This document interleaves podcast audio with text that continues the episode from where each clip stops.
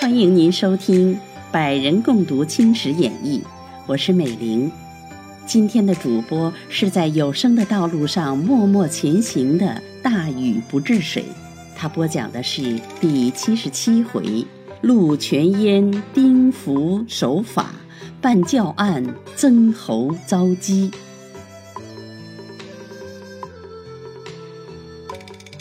却说慈禧太后在宫无事。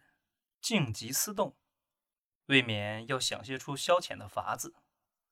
他生平最喜看戏，内监安德海先意承制，替太后造了一座戏园，召集梨园子弟日夕演戏。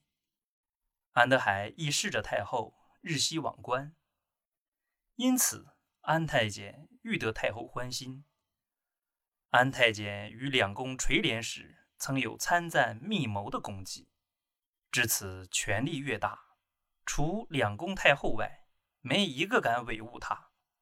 就是同治皇帝也要让他三分。宫中称他小安子，都奉他如太后一般。慈禧太后有时高兴，连咸丰帝遗下的龙衣也赏与小安子。当时有个御史贾铎，素性耿直。闻得小安子擅权，专导慈禧太后看戏，每演一日，赏费不下千金。他心中愤懑得很，竟切切实实的上了一本。奏中不便指斥慈禧，只是说太监枉为，请斥速行禁止，方可杜渐防微等语。慈禧太后览奏，却下了一道懿旨，责成总管太监认真严查。如有太监不法等情，应由总管太监举发，否则定将总管太监革退，还要从重治罪。内外臣工见了此旨，都称太后从谏如流，歌颂的了不得。其实慈禧是借此沽名。宫中仍按日演戏，且令小安子为总管，权柄日盛一日。世值月念荡平，海内无事。小安子活不耐烦，想出京游赏一番。恰巧同治皇上年逾成童，两宫欲替他纳后，派恭亲王等会同内务府及礼工二部，预备大婚典礼。小安子乘机密请，你亲往江南督治龙衣。慈禧太后道：“我朝祖制不准内监出京。”看来你还是不去的好。小安子道：“太后有旨，安敢不遵？但江南织造向来进城的衣服多不合适。现在皇上将要大婚，这龙衣总要讲究一点，不能由他随便了事。而且太后常用的衣服，依奴才看来，已多是不合用的。”所以奴才想亲自督办，完完全全的制成几件，方好复旨。慈禧太后素爱装扮，听小安子一番说话，竟心动起来。只是想到祖制一层，又不便随口答应，当下狐疑未决。小安子窥透微意，便道：“太后究竟慈明。”连采办龙衣一件事都要遵照祖制，其实太后要怎么办便怎么办。若被“祖制”二字随时束缚，连太后都不得自由呢。慈禧太后性又高傲，被这话一激，不禁发语道：“你要去便去，只是这事儿需要秘密，倘被王大臣得知，又要上书弹劾。”连我也不便保护。小安子闻慈禧应允，喜得叩首谢恩。慈禧又嘱他沿途小心，小安子虽口称遵旨，心中恰不以为然。随即辞了太后，素装就道，于同治八年六月出京，乘坐太平船两只，声势煊赫。船头悬着大旗一面，中绘一个太阳，太阳中间又绘着三足乌一只，两旁插着龙凤旗帜，随风飘扬。船内载男女多人，前有娈童，后有妙女，品足调丝，悠扬不绝。道出直隶，地方官吏差人探问，答称奉旨差遣支办龙衣。看官。你想，这般地方官多是趋炎附善的朋友，听得钦差过京，自然前去奉承。况又是赫赫有名的小安子，慈禧太后以下，就算是他，哪个敢不唯命是从？小安子要一千金，便给他一千金；小安子要一万金，也值得如数给他。安德海喜气洋洋，由直隶南下山东。总道是一路顺风，从心所欲，不意恶贯满盈，偏偏碰着一个大对头。这大对头姓丁，名宝珍，贵州省平远州人。问起他的官职，便是当时现任的山东巡抚。剿念寇时，曾随李鸿章等防堵有功，连级超卓，生平廉刚有威，不喜屈奉。一日。在千押房亲阅攻读，忽接到德州降文，报称钦差安德海过境，责令地方贡章应否照办。宝珍私讶道：“这安德海是个太监，如何敢出宫门？莫非朝廷忘了祖训吗？”当即亲拟奏稿，为木友赶紧抄就，力差得力人员。嘱他由六百里迟驿到京，先至恭亲王邸报告，托他代递奏章。原来恭亲王奕欣见安德海权位太重，素不满意。接着丁府奏折，立刻入宫去见太后。可巧慈禧太后在园观剧，不及语文，恭亲王便善知慈安太后，递上丁宝桢密奏。由慈安太后展阅一周，便道：“小安子应该正法，但需与西太后商议。”恭亲王忙奏道：“安德海违背祖制，擅出都门，罪在不赦，应即斥丁宝桢拿捕正法为是。”慈安太后尚在沉吟，半晌才道：“西太后最爱小安子，若由我下旨严办。”将来西太后必要恨我，所以我不便专主。恭亲王道：“西太后吗？以祖制论，西太后也不能违背。有祖制，无安德海，还请太后速记裁夺。若西太后有异言，奴才等当立持正论。”慈安太后道：“既如此，且令军机拟旨，颁发山东。”恭亲王道：“太后旨意已定，奴才即可即拟。”当下命内监取过笔墨，匆匆写了数行，大致说：“安太监擅自出都，若不从严惩办，何以速攻进而经效尤？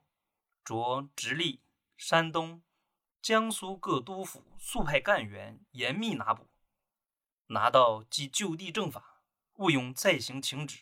拟定后。”即请慈安太后盖印，慈安竟将印盖上，由恭亲王取出，不予宣布，即交元人兼程带回。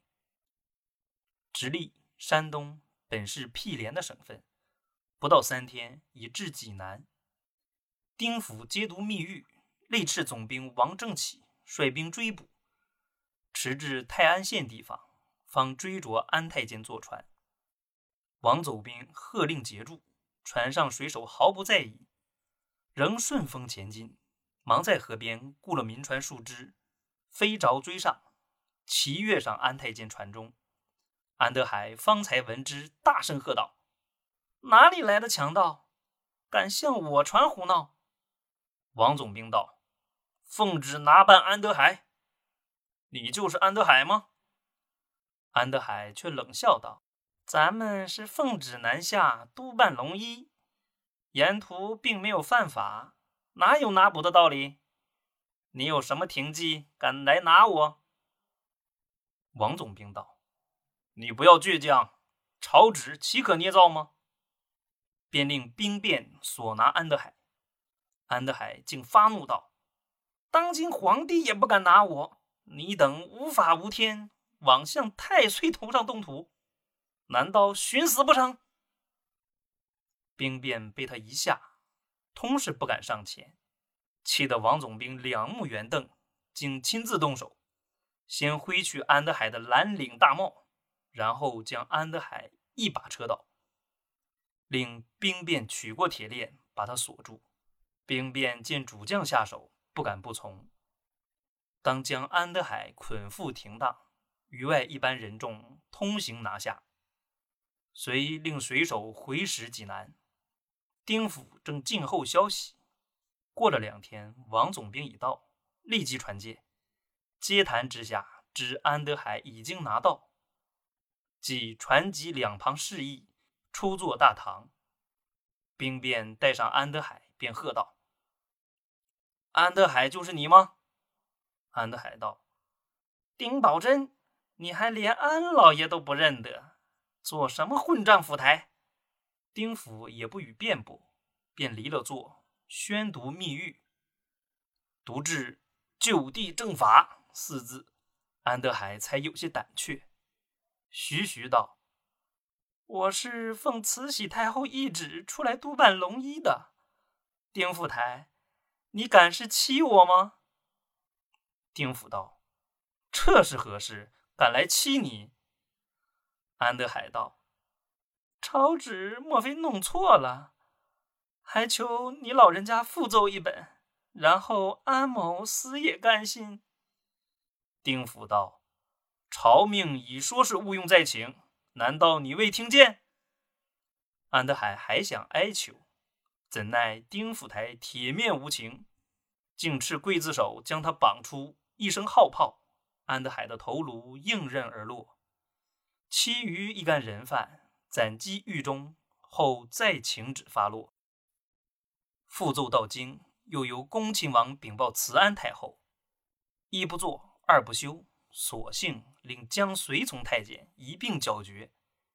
还有一道严斥总管的谕旨，连篇而下。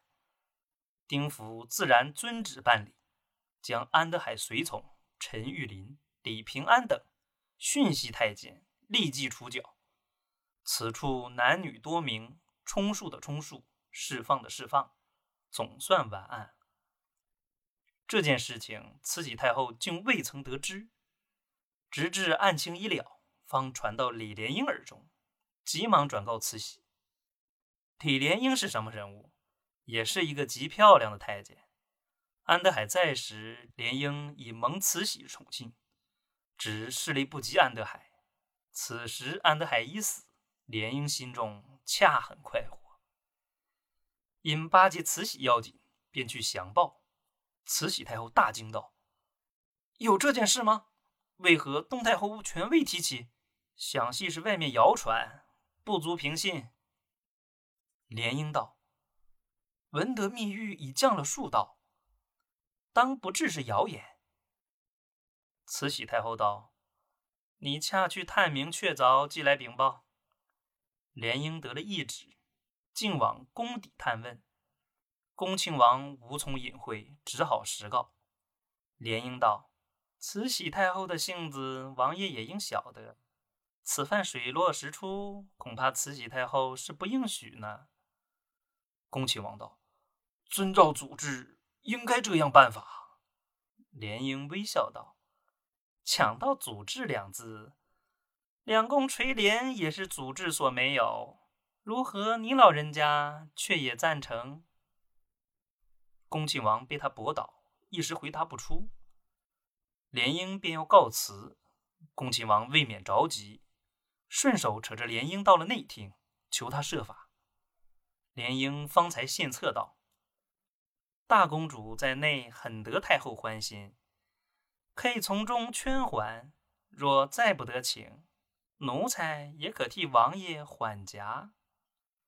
恭亲王喜道：“这权杖。”莲英不待说完，即接口道：“奴才将来要靠王爷照拂时候，恰很多嘞。区区微笑，何足挂齿？随即请恭亲王缴出密谕稿底。恭亲王即减负一纸，那是东太后的谕旨。临别时还叮咛嘱托，连英一肩担任。连说：“王爷放心，总在奴才身上。”当下别了恭亲王，匆匆回宫，将密谕呈上，由慈禧太后瞧阅道：“本月初三日，丁宝桢奏，据德州知府赵新炳称，有安姓太监乘坐大船，蹑称钦差，置办龙衣，船旁插有龙凤旗帜，携带男女多人，沿途招摇山货，居民惊骇等情。”当经谕令直隶山东各督府派员查拿，即行正法。兹按丁宝桢奏，已于泰安县地方将该犯安德海拿获，遵旨正法。慈禧太后阅到此语，不禁花容变色，几乎要堕下泪来。随即又阅道：其随从人等本日已谕令丁宝桢分别严刑惩办。我朝家法相承，整治官司，有犯必惩，纲纪至严。每遇有在外招摇生事者，无不累治其罪。乃该太监安德海竟敢如此胆大妄为，种种不法，实属罪有应得。经此次严惩后，各太监自当依家敬慎，仍着总管太监等。死后勿将所管太监严加约束，比各勤慎当差。如有不安本分、出外滋事者，除将本犯照例治罪外，定将该太监一并惩办，并通谕直省各督府，严斥所属。遇有太监冒称奉差等事，无论以未犯法，立即所拿奏明惩治，勿稍宽纵。钦此。慈禧太后阅罢，把底稿撕得粉碎，大怒道：“东太后瞒得我好，我向来道她办事和平，不料她已如此狠心，我与她绝不甘休。”说着，便命李莲英随往东宫。莲英道：“这事也不是东太后一人专主。”慈禧太后道：“此外还有何人？”除非是异信了，可恨，可恨！莲英道：“太后一生关心社稷，不应为了安总管气坏玉体。”随即替慈禧捶背。约半小时，见慈禧气喘少息，遂道：“安总管也太招摇，闻他一出都门，口口声声说封太后密旨。”令各督府州县报销巨款，所以闹出这桩案情。慈禧太后道：“有这等事吗？他亦该死。但东太后等不应瞒我。”正絮语间，忽由宫监来报，荣寿公主求见。这荣寿公主便是恭亲王女儿，宫中称她大公主。她为文宗所宠爱，文宗崩后，慈禧太后因自己无女，就认她为干女儿，入侍宫中，封她为荣寿公主。莲英与恭亲王密谈，说起大公主，就是指她。回宫后即密递消息，叫他前来恳求。慈禧正欲发泄怒意，便道：“叫他进来。”柔寿公主入见，请过了安。慈禧太后道：“你父亲做的好事。”公主佯作不解。莲英从旁插口道：“就是安总管的事情，大公主应也好晓得了。”公主忙向慈禧跪下，叩头道：“臣女在宫侍奉，未悉外情。今日方有宫人传说。”臣女即回谒臣父，据称安总管招摇太甚。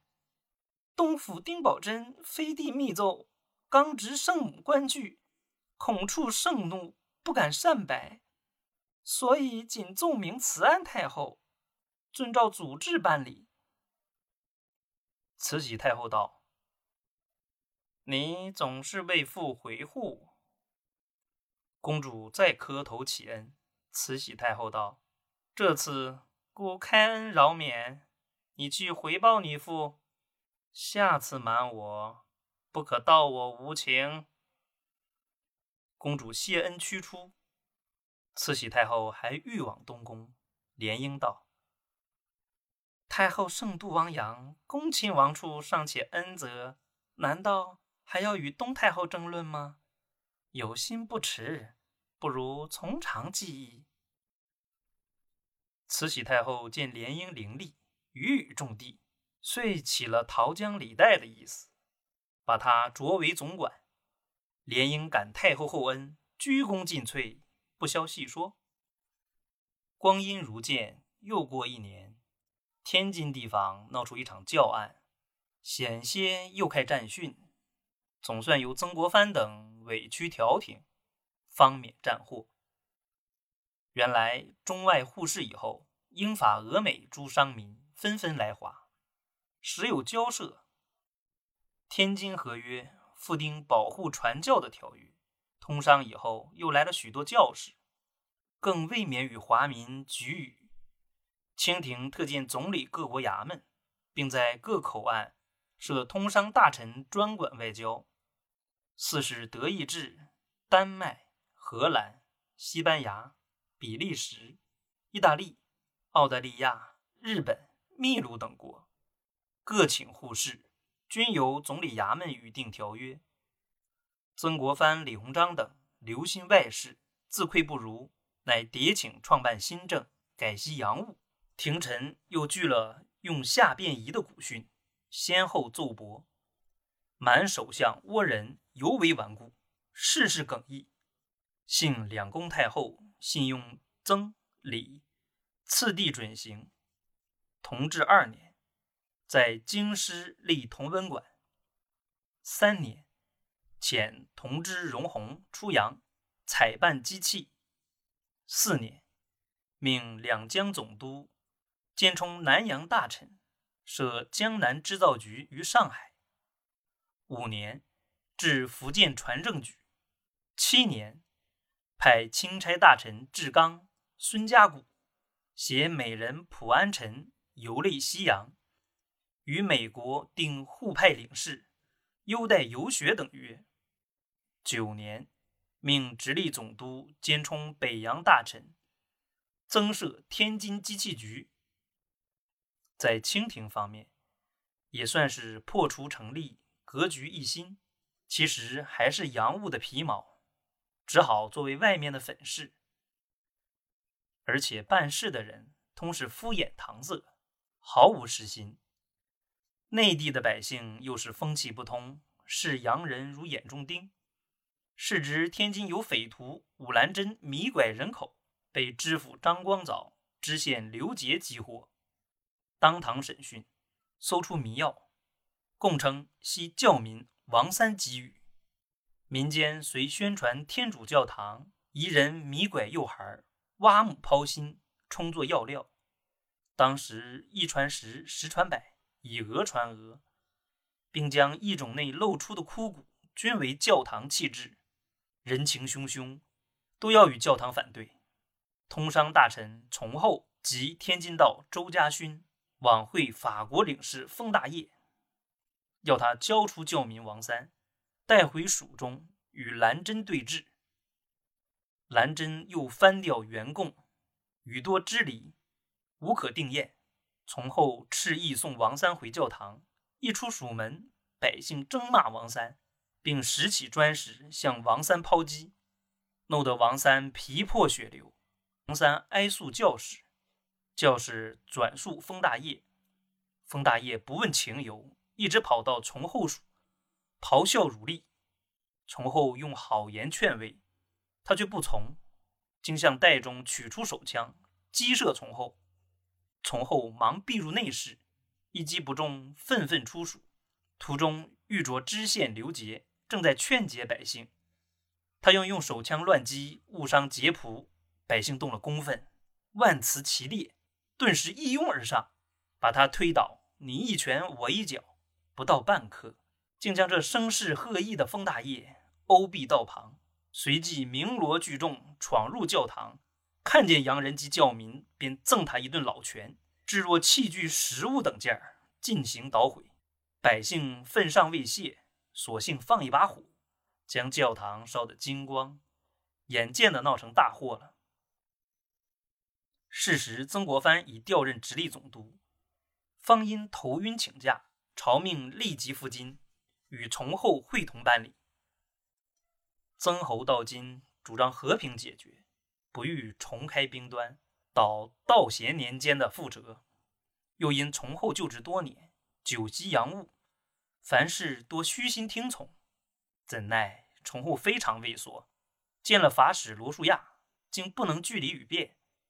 罗树亚要求四事：一是培修教堂，二是安葬领事，三是承办地方官，四是研究凶手。崇厚含糊答应，报知曾侯。曾侯拟允他两三条，独承办地方官一事，因与主权有碍，不肯照允。法使罗书亚得不进步，反来一召会，竟欲将府县官及提督陈国瑞抵偿封大业性命，否则有兵戎相见等语。曾侯到此也未免踌躇起来。崇厚又从旁穿梭，似乎非允他照办不能了事，于是奏和府县官的谭章，即日拜发，有旨，待知府张光藻、知县刘杰。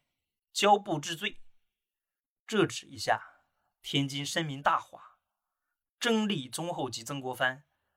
曾侯因意自毁，那从后还欲巴结外人，力主府县义邸，并畅言洋人兵坚炮利，不许即将发难，惹得曾侯懊恼，当即发言道：“洋人道我没防备，格外怕死吗？我已密调队伍若干。”粮饷若干，暗中设防，就使事情决裂，也管不得许多。况我自慕勇剿贼以来，此身早已许国，幸赖朝廷洪福，将帅用命，得以扫尽狂愤。目下旧勋名将虽只实存四五，然还有左宗棠、李鸿章、杨岳斌、彭玉麟诸人，志切时间，心存军国。且久经战阵，财力胜我十倍。我年过花甲，有渠等在，共匡帝室，我虽死亦可瞑目了。崇厚撞了一鼻子灰，骇然退出，单弦独奏。略说法国势将决裂，曾国藩病势甚重，请由京另派重臣来京办理。曾侯亦因谕旨垂询，据实复奏道。查今民焚毁教堂之日，众目昭彰。若有人眼人心等物，岂从后一人所能消灭？岂为讹传，已不待变。至迷拐人口，实难保其必无。臣前奏请明谕，力辩洋人之污，而于迷拐一节，言之不实不尽，诚恐有碍何举？现在焚毁各处，以委员兴修。教民王三由该使监缩，已经释放。查拿凶犯一节，已斥新任道府拿获九名。考讯党羽，为罗书亚欲将三人一抵，实难再允所求。府县本无大过，送交刑部，已属情轻法重。彼若不拟勾讯。则我所不能允者，当可徐徐自转。